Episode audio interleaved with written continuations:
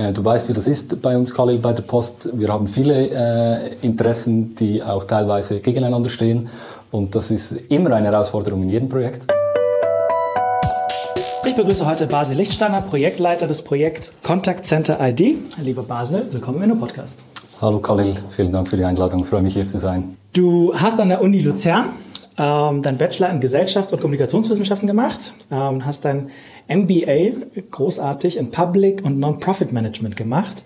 Dein CRS ähm, auch in der Hochschule Luzern in Digital Transformation 2015, also vor etwa fünf Jahren bei der Schweizerischen Post als ähm, Trainee gestartet und bist Projektleiter im Bereich Postnetz. Postnetz ist dann, sind die Zugangspunkte, die die Schweizerische Post in der Schweiz hat, also von den Filialen angefangen ähm, bis zu Mai Post 24 ähm, und diversen anderen wirklich sichtbaren Enden, Nervenenden der Schweizerischen Post.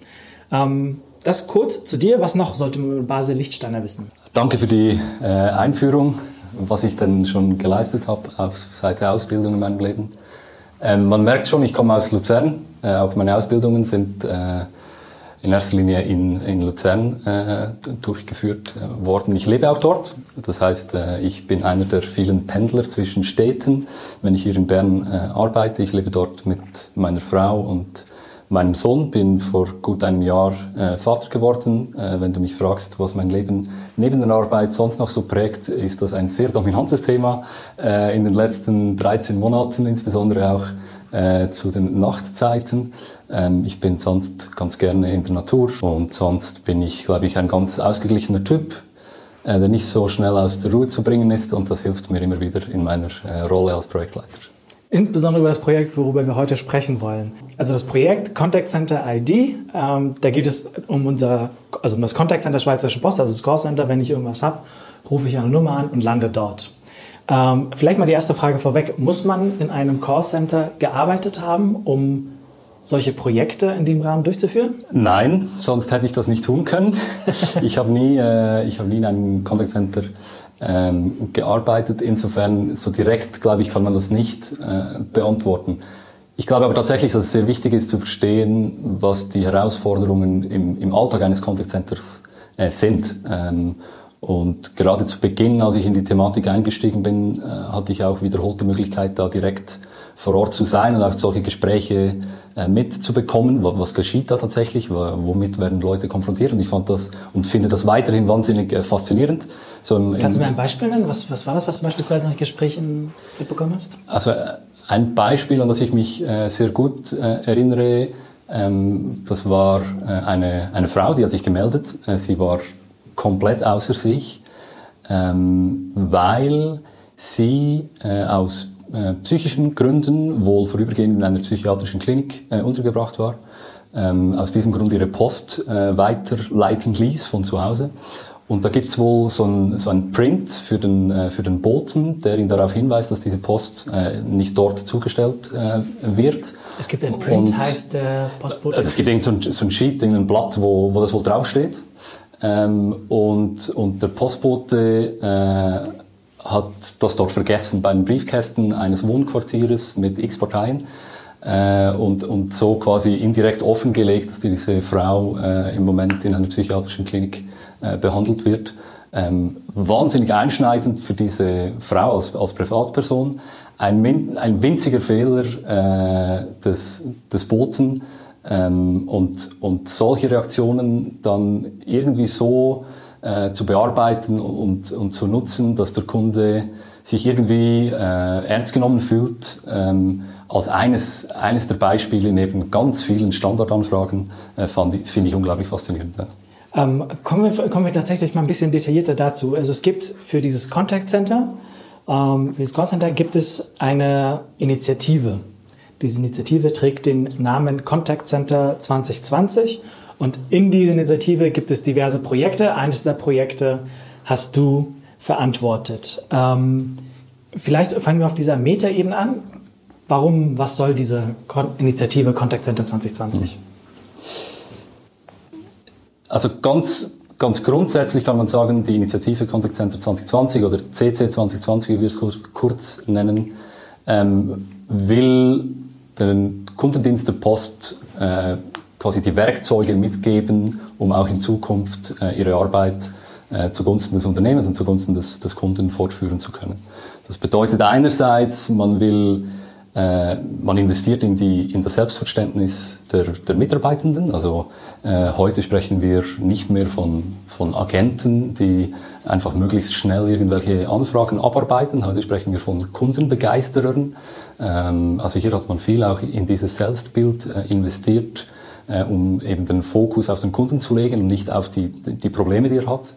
Ähm, und andererseits, äh, und das geschieht jetzt in, in diversen Projekten, äh, ist es eine Investition in, in Technologien, äh, in die Weiterentwicklung auch der Systeme, in das Zusammenspiel der Systeme der Post, um letztlich einen besseren Kundenservice äh, im Contact Center äh, bieten zu können, weil dieser der Support des Kunden, wenn mal was nicht gut läuft, wenn ihm eine Information fehlt etc., ist ein ganz entscheidender Teil äh, der Wahrnehmung, äh, der Wahrnehmung des Kunden, äh, wie das Unternehmen funktioniert. Also in dieser Customer Journey bei der Post ist Support bestimmt ein zentrales Element und hier will man zukünftig noch, noch einen stärkeren Beitrag leisten können.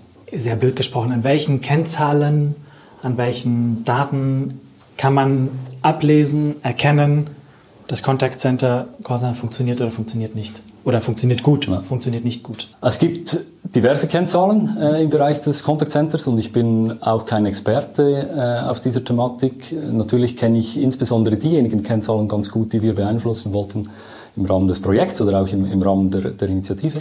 Welche sind das? Das ist einerseits ähm, ist das sicher die, äh, die Kundenzufriedenheit, ähm, die man misst über diese sogenannte CX-Messung. Da werden unterschiedliche Kennzahlen, äh, kommen da als Ergebnis raus. Ähm, ehrlich gesagt kann ich dir den, den Mekano im Detail nicht erklären, ähm, aber dort wird quasi äh, der Kunde, nachdem er im Kontakt war, befragt, wie er diesen Kontakt äh, erlebt hat. Äh, unter anderem auch, ob er, äh, ob er dieses Erlebnis quasi erzählen würde, ob er, ob er das, äh, das Unternehmen weiterempfehlen würde etc. Das tun wir auf unterschiedlichen Kanälen, also nicht nur im Contact Center, wir tun das auch äh, in der Filiale, ähm, auch beim Automaten gibt es diese Möglichkeit mit entsprechender Kontaktaufnahme. Also das ist sicher ein Element. Ähm, und äh, dann denke ich auch für alle klar, äh, gibt es immer auch die, die Kostenbetrachtung, also das ist die, die Effizienzmessung äh, der Arbeit im Contact Center. Wie lange benötigen wir, um einen Case abzuarbeiten? Das ist die, die Average Handling Time, ähm, kurz AHT, die, die ganz zentral ist aus, aus finanzieller Optik. Ähm, und ich denke ebenfalls eine wichtige Kennzahl ist die, die First Contact Resolution, das ist diese FCR kurz genannt. Ähm, dort misst man, wie oft man beim ersten Kundenkontakt sein äh, Anliegen tatsächlich bereits äh, definitiv klären konnte. Oder benötigen wir zusätzliche äh, Kontakte, was sich natürlich wiederum negativ auf das Erlebnis des Kunden auswirkt. Okay, also ich habe mal, hab mal verstanden, die Initiative ist dafür da, ähm, einerseits das Selbstverständnis der Menschen, die dort arbeiten, ähm, weg von Callcenter Agent hin zu stärker Kundenbegeisterer, ähm, ist jetzt der neue Name. Ähm, aber ich nehme an, dass damit auch andere, ein Stück weit ein anderer Approach, andere Haltung, andere Arbeitsweise dahinter steht, ähm, weil sonst wäre das ja einfach nur ein reines Umlabeln und ansonsten geht es weiter wie bisher. Das, wenn ich das richtig verstanden habe, ist ja nicht das Ziel, explizit nicht das Ziel. Ähm, einerseits und andererseits äh, im Rahmen der Initiative wird wirklich Geld in die Hand genommen, um in die technologische Infrastruktur zu investieren, mhm. um sie dann auch ein Stück weit in Anführungsstrichen zukunftsfest zu machen. Oder dass es zumindest mal für die nächsten paar Jahre klappt und man nicht, ich weiß jetzt nicht genau, aber zumindest nicht jetzt mit einem System aus den 1990er Jahren ähm, arbeiten muss, sondern da auch auf den, auf den ähm, Stand des neuen Jahrtausends kommt.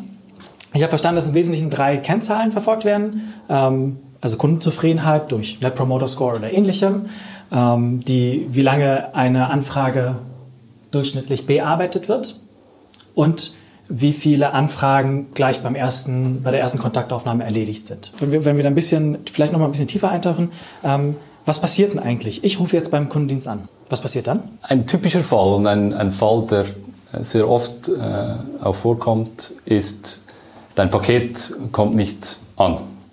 Äh, oder es kommt nicht dann an, wann du geglaubt hast, dass es kommt. Äh, es hat Verspätung.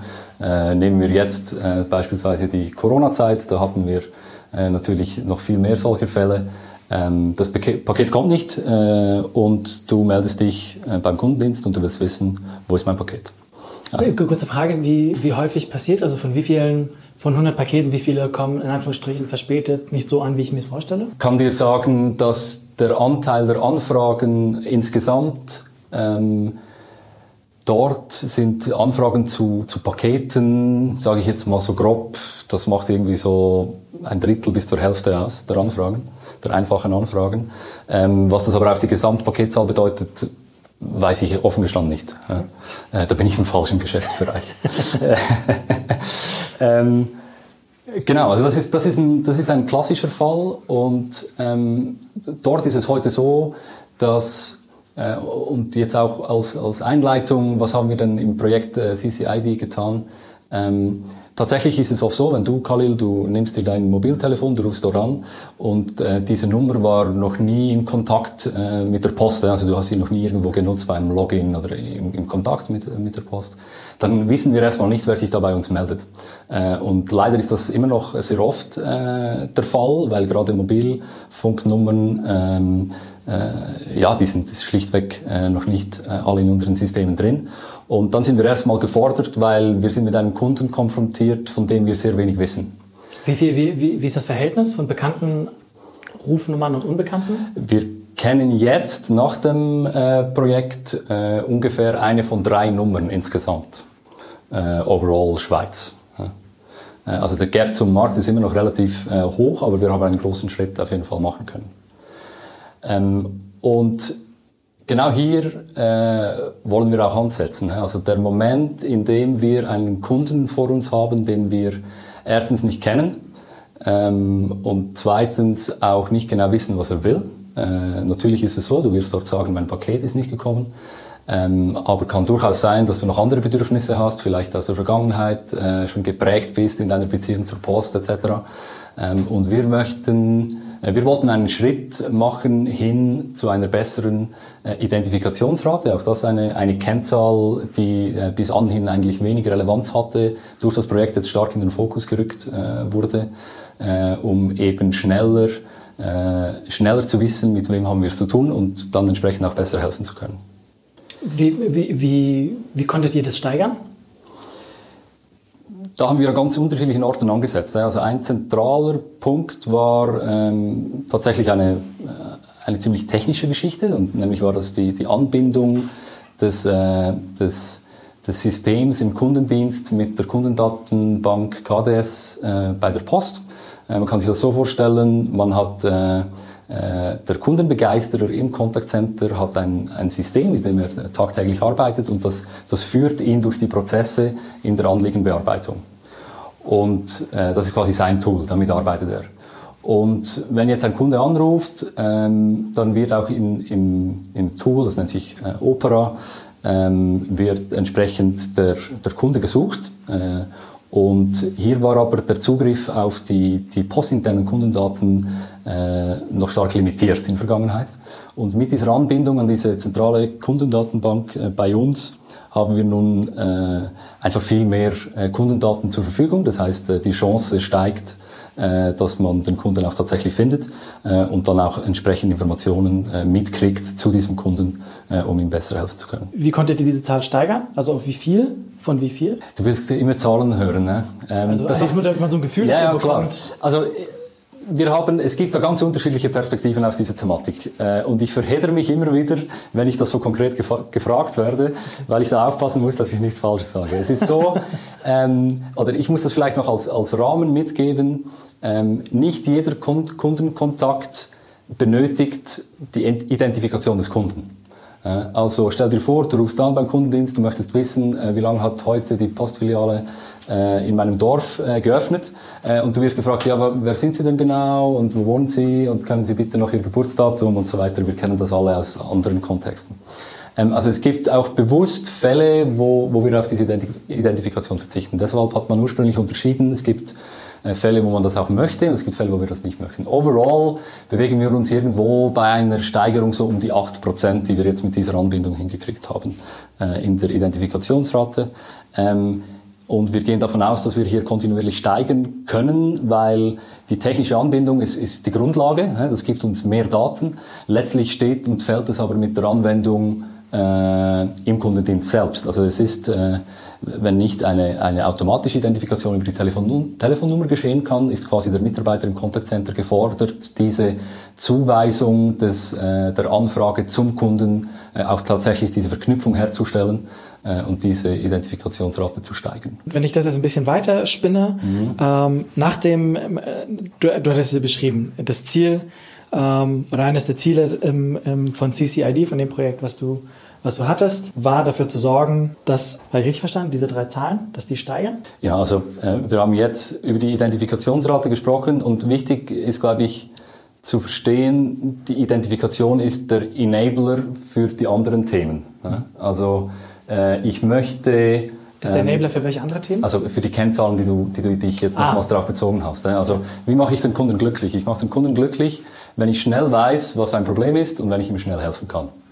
Äh, was benötige ich dazu? Ich muss wissen, wer er ist und ich brauche äh, quasi seine, seine historischen Daten in der Geschäftsbeziehung mit der Post. So, ähm, dann haben wir äh, die Frage, wie äh, können wir den Kunden denn noch begeistern? Ja, wir müssen schnell sein. Äh, und dann begeistern wir nicht nur den Kunden, sondern begeistern wir uns auch selbst, weil wir möchten ja effizient arbeiten. Äh, wir möchten kostengünstig produzieren, wir möchten uns hier laufend verbessern. Wie geschieht das? Ja, wir geben den Leuten die technischen Hilfsmittel, dass sie schnell die richtigen Informationen vor Ort haben, um entsprechend reagieren zu können. Und hier haben wir jetzt neben dieser, dieser ich sage eher technischen Geschichte der Anbindung äh, dieser Datenbank äh, auch sehr stark daran gearbeitet, wie wir Kundeninformationen dem, dem Kundenbegeisterer im Contact Center zur Verfügung stellen. Das heißt, wir haben nicht nur die Datenbank angebunden, sondern wir haben die Daten, die jetzt neu zur Verfügung stehen, auch so aufbereitet, dass sie viel einfacher, schneller zugänglich sind und gerade bei, bei sehr einfachen Anfragen äh, auch sehr schnell wieder abgeschlossen werden können. Das, was die Kundenbegeisterer, diejenigen, die im Contact Center tätig sind, was die von dir bzw. von dem Projekt CCID haben, ist, dass sie auf der Grundlage dass sie auf der technologischen, auf der Datengrundlage wissen, mit wem sie es denn zu tun haben, der da anruft oder die da anruft. Ähm, und auf der Grundlage und dann auf der Grundlage der Historia sehr viel schneller schauen können, die richtigen Antworten geben können, ähm, den Menschen, der da anruft, ähm, auch sehr viel schneller weiterhelfen können. Ergo ist das auch eigentlich der Nutzen für denjenigen Menschen, der da anruft, dass er nämlich sehr viel schneller irgendwie sein Problem vom Hals bekommt, was er gerade hat. Exakt so ist es. Okay. Dann habe ich das mal verstanden. Ähm, wenn wir auf dein Projektteam, auf das Projekt schauen, das lief jetzt eine Weile, etwa zwei Jahre. Zwei Jahre. Was lief gut? Wir erreichen unsere Ziele. Wo soll ich anfangen? Äh, ihr merkt es vielleicht schon, äh, wenn ich es sage, äh, wenn ich begeistert davon bin, dass wir unsere Ziele erreichen, bedeutet das, dass das nicht immer so klar war. Ähm, und das war auch tatsächlich so. Äh, es lief, es lief insofern gut, als dass wir es geschafft haben, trotz allen äh, Turbulenzen unterwegs äh, letztlich ein, ein Endprodukt hinzustellen. Es ist ja nicht ein Endprodukt, Endprodukte oder, oder Impact zu erzeugen äh, im Kundendienst selbst, äh, dass wir quasi messbaren, äh, einerseits Effizienzgewinn, äh, aber auch messbaren quasi Benefit in der Bearbeitung von Kundenanliegen erzeugen konnten. Ich glaube, darauf können wir absolut stolz sein. Ähm, es war aber eine sehr turbulente Zeit. Also für mich als, als Projektleiter, ähm, der äh, als dritter Projektleiter dieses Vorhabens ähm, irgendwo so Anfang Herbst letzten Jahres ins Thema eingestiegen ist, ähm, war es sehr anspruchsvoll, ein Thema zu übernehmen, das schon mitten in der Umsetzung steckt, ähm, das den Geschäftsbereich gewechselt hat, das dreimal den Auftraggeber gewechselt hat. Ähm, ja, man kann sich vorstellen, ne, das gibt bei jedem Wechsel, gerade in der Steuerung und, und Führung, gibt es immer auch Diskussionen über den, über den Scope, über die Zielsetzungen. Äh, und, und diese Diskussionen wurden sehr intensiv geführt, insbesondere als man entschieden hat, äh, das, das Projekt aufzunehmen in diese Initiative. Das war äh, nicht von Beginn weg so. Ähm, und, und deshalb, äh, ja, es war herausfordernd, aber wir haben einiges erreicht. Äh, deshalb bin ich ja, ich finde es ich find's cool, was jetzt äh, letztlich da rausgekommen ist. Du hattest es ein bisschen angekündigt. Was waren die größten Herausforderungen oder vielleicht mhm. konkret auf den Beispielen, die du genannt hast, ähm, dass es recht spät in, den, in, in diese Gesamtinitiative aufgenommen wurde, mhm. dass der Auftraggeber gewechselt hat, ähm, dass, eventuell das auch ein Fakt, dass du der dritte Projektleiter ähm, warst, der das Projekt in der Umsetzung, ähm, wo es in der Umsetzung war, dazugestoßen bist. W warum war das so? Ich glaube, der, der inhaltliche Fokus äh, hat sich über, über die Zeit schlicht verändert. Äh, oder die Bedürfnisse haben sich äh, vielleicht auch verändert. Gerade wenn man über eine längere Projektlaufzeit äh, unterwegs ist, denke ich, ist es auch natürlich, dass äh, dass über Wechsel auch in der Steuerung äh, sich die Bedürfnisse an einem Vorhaben verändern und dadurch auch immer wieder Scope-Diskussionen entstehen. Ursprünglich war das Vorhaben unter dem Programm, unter dem CRM-Programm, äh, also im Bereich Customer Relationship Management, äh, gestartet worden. Dort äh, ist quasi auch diese Kundendatenbank KDS beheimatet ähm, und, und, war stark getrieben von, äh, von der Idee, dass es wichtig ist, den Kunden besser zu verstehen, mehr Informationen zum Kunden an einem Ort zu haben etc. Und auf der Reise hat man gemerkt, dass, dass man auf diesem Weg sehr stark die Prozesse im Kundendienst selbst zu, zu ändern beginnt. Äh, und das war dann eigentlich auch Auslöser für die Diskussion, ja, müsste dann das nicht Teil äh, quasi dieser, dieser Vision CC 2020 werden?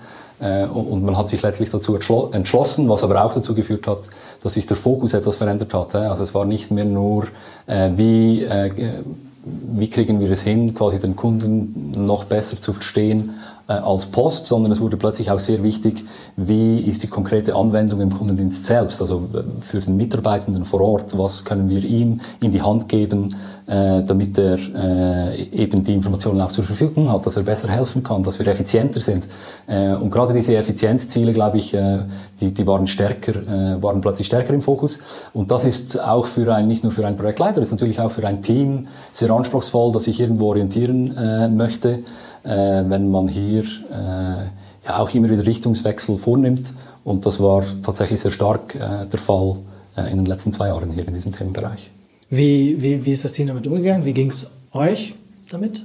Das ist insofern noch schwierig zu beantworten, als dass ich nur von der Zeit berichten kann, die ich selbst erlebt habe. Ähm, ich glaube, man hat irgendwann gemerkt, dass man gewisse ähm, Stakeholder, insbesondere im Kundendienst äh, selbst und, und im Kundendienstumfeld, wohl am Beginn der Reise zu wenig stark involviert hat. Äh, du weißt, wie das ist bei uns, Khalil, bei der Post. Wir haben viele äh, Interessen, die auch teilweise gegeneinander stehen. Und das ist immer eine Herausforderung in jedem Projekt. Ähm, und das ist natürlich auch. Und ehrlicherweise, ich meine, das ist nicht nur bei der Post so, das ist ein normalen das ist überall, überall so. Ja, wenn man was hat, gibt es irgendwie zwei Klar. oder drei oder mehr Menschen, die gegeneinander Klar. arbeiten, sich gegenüberstehen und ja. unterschiedliche Interessen haben. Ja. Basic Game. Um auf deine Frage äh, zu kommen, wie ist das Projektteam damit umgegangen? Ich glaube, nicht über lange Strecken nicht involviert zu sein, nicht mitsprechen zu können und dann, und dann plötzlich, äh, natürlich war das nicht plötzlich, aber ich sage das jetzt so gefühlt, vielleicht auch das Thema selbst tragen zu müssen, das, das vorwärts zu treiben, äh, obwohl man äh, vielleicht in, den, in der Anfangsphase nicht dabei war und, und vielleicht auch nicht einverstanden damit ist, dass man nicht dabei war das ist schwierig. Ja? Also da spielen viele Emotionen auch mit. Ähm, äh, und es, waren zu Beginn, als ich da ins Thema reingekommen bin, viele sicher auch nicht glücklich mit dem, mit dem Zustand des Projektes. Ähm, auch wenn schon vieles erzielt wurde äh, zuvor. Ja? Ich, ich möchte nicht sagen, dass dann alles besser war, als ich gekommen bin, so war es sicher nicht. Aber es gab, es gab uns, glaube ich, schon die Möglichkeit, ähm, nochmals etwas innezuhalten. Wir hätten uns gewünscht, wir hätten da noch etwas mehr Zeit dafür gehabt, auch rückblickend. Ähm, aber um, um nochmals ja, quasi einen Punkt zu setzen und zu sagen, ja gut, so ist es jetzt gelaufen die letzten Monate. An dieser Ausgangslage können wir, können wir nichts ändern. Wir haben neue Rahmenbedingungen, wir haben teilweise auch neue Ideen, wo wir hinwollen und jetzt, und jetzt bleiben uns noch die, die Mittel und die Monate, äh, um möglichst viel da rauszuholen. Und wie gesagt, wo wir heute stehen, glaube ich, äh, können, wir, können wir durchaus, äh, auch das Projektteam kann, glaube ich, schon stolz auf sich sein, dass wir jetzt auch konkrete Ergebnisse äh, vorweisen können. Was können, andere, was können andere von euch lernen? Andere Teams, andere ja. Personen, die vielleicht ja. Mit einem Projekt vor sich haben oder vielleicht gerade in einem Projekt drin sind. Mhm. Was, ähm, was, was so hinauf, wie du es gerade beschrieben hast. Ähm, vielleicht eine turbulente Geschichte hinter sich, ja. verschiedene Auftraggeber, innerhalb dessen verschiedene Player, die sich nicht unbedingt einig sind. Was tut man in so einer Situation? Was ich sagen kann, ist meine Meinung dazu. Ich äh, bin gespannt im Nachgang, äh, ob das Projektteam das auch sieht.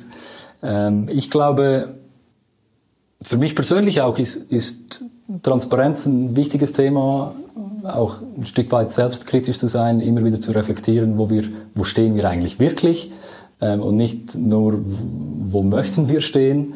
Äh, und ich glaube, ehrlich zu sein mit sich selbst, mit dem Team, mit dem Auftraggeber, äh, wie ist die Situation im Moment ähm, und wo wollen wir hin, was ist realistisch, ähm, das hilft immer enorm, äh, gerade wenn vielleicht die Vergangenheit auch äh, nicht so einfach war.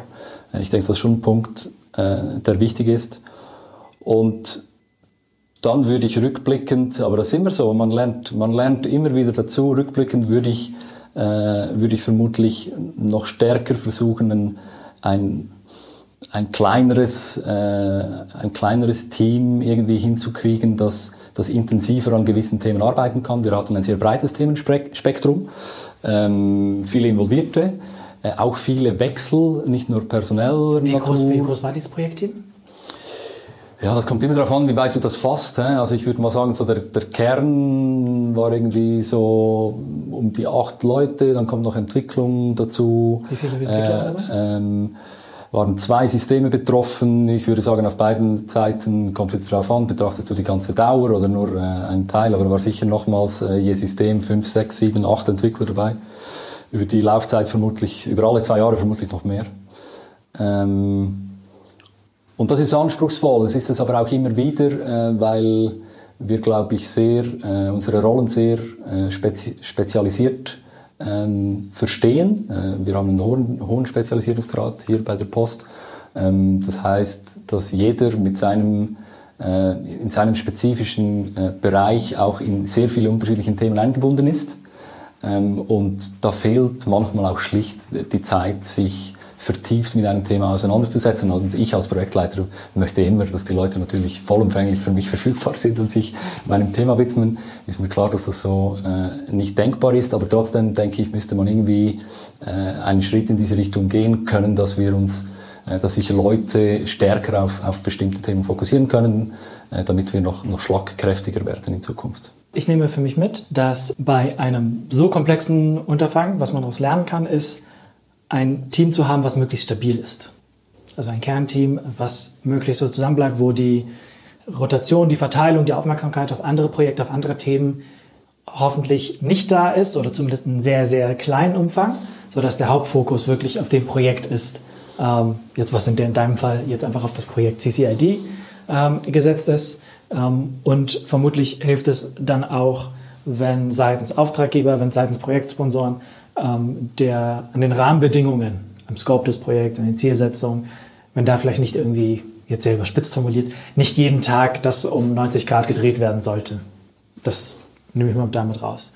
Jetzt war es so, dass ein nicht unerheblicher Teil der, der Projektarbeit, der Projektzeit ähm, in dieser Corona-Pandemie stattfand. Vielleicht so ein bisschen aus, der, aus, aus deiner Binnenperspektive.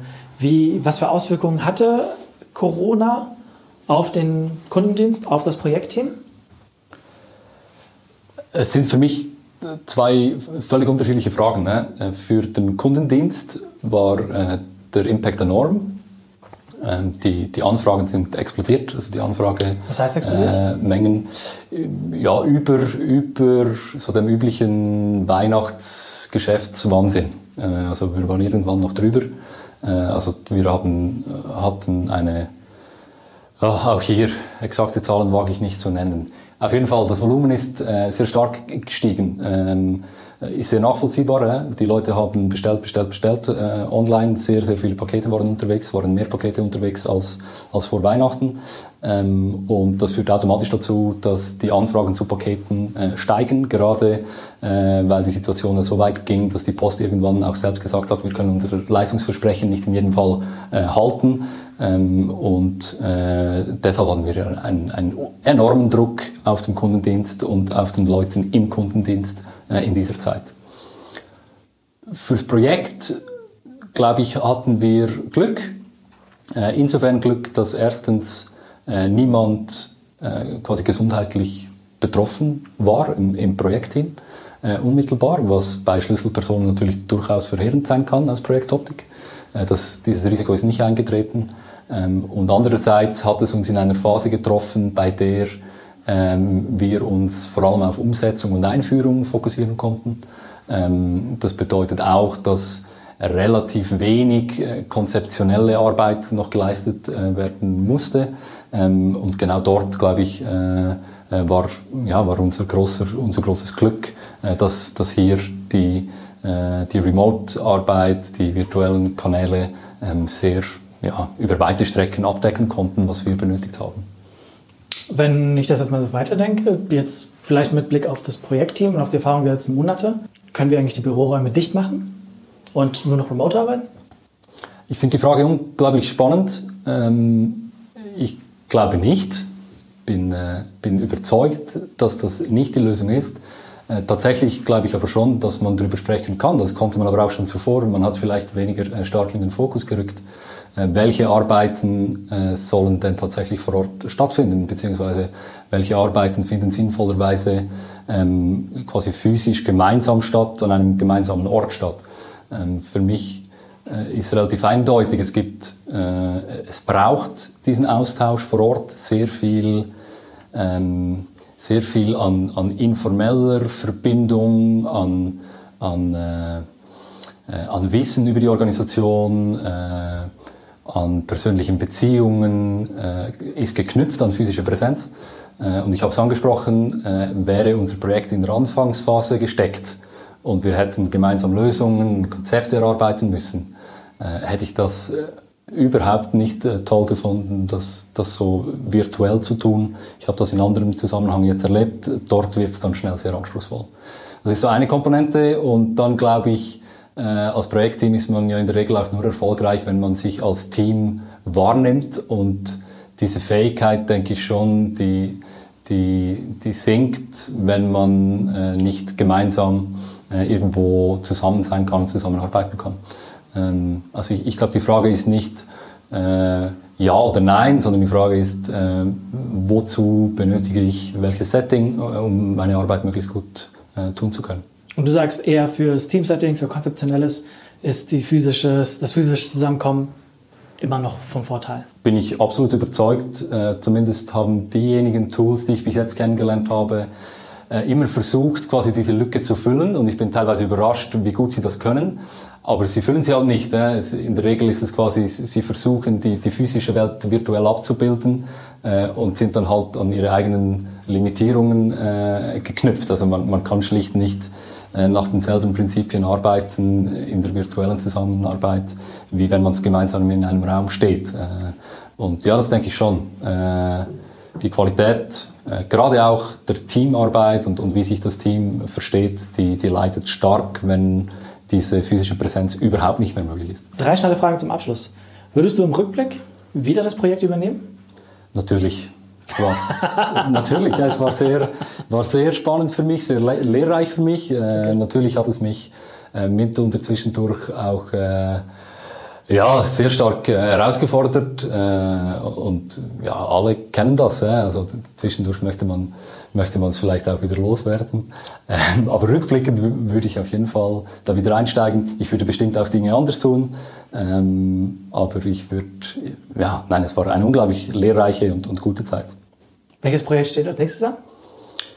Ich werde nochmals äh, quasi ein, ein, ein Thema in der Initiative übernehmen ähm, weil ich da jetzt auch so ein bisschen Know-how aufbauen konnte, werde ich mich in den nächsten Monaten mit der, mit der Automatisierung von gewissen Prozessen im Kundendienst auseinandersetzen. Wir haben am Espas Lab Eingang eine Fläche für dich reserviert. Welches Zitat darf dort von dir stehen? Ja, vergessen wir unsere internen Interessenkonflikte, weil am Ende sitzen wir alle im gleichen Boot. Vergessen wir unsere internen Interessenkonflikte, weil am Ende sitzen wir alle im gleichen Boot. Basil Lichtsteiner, vielen Dank. Vielen Dank, Khalil, hat mich gefreut.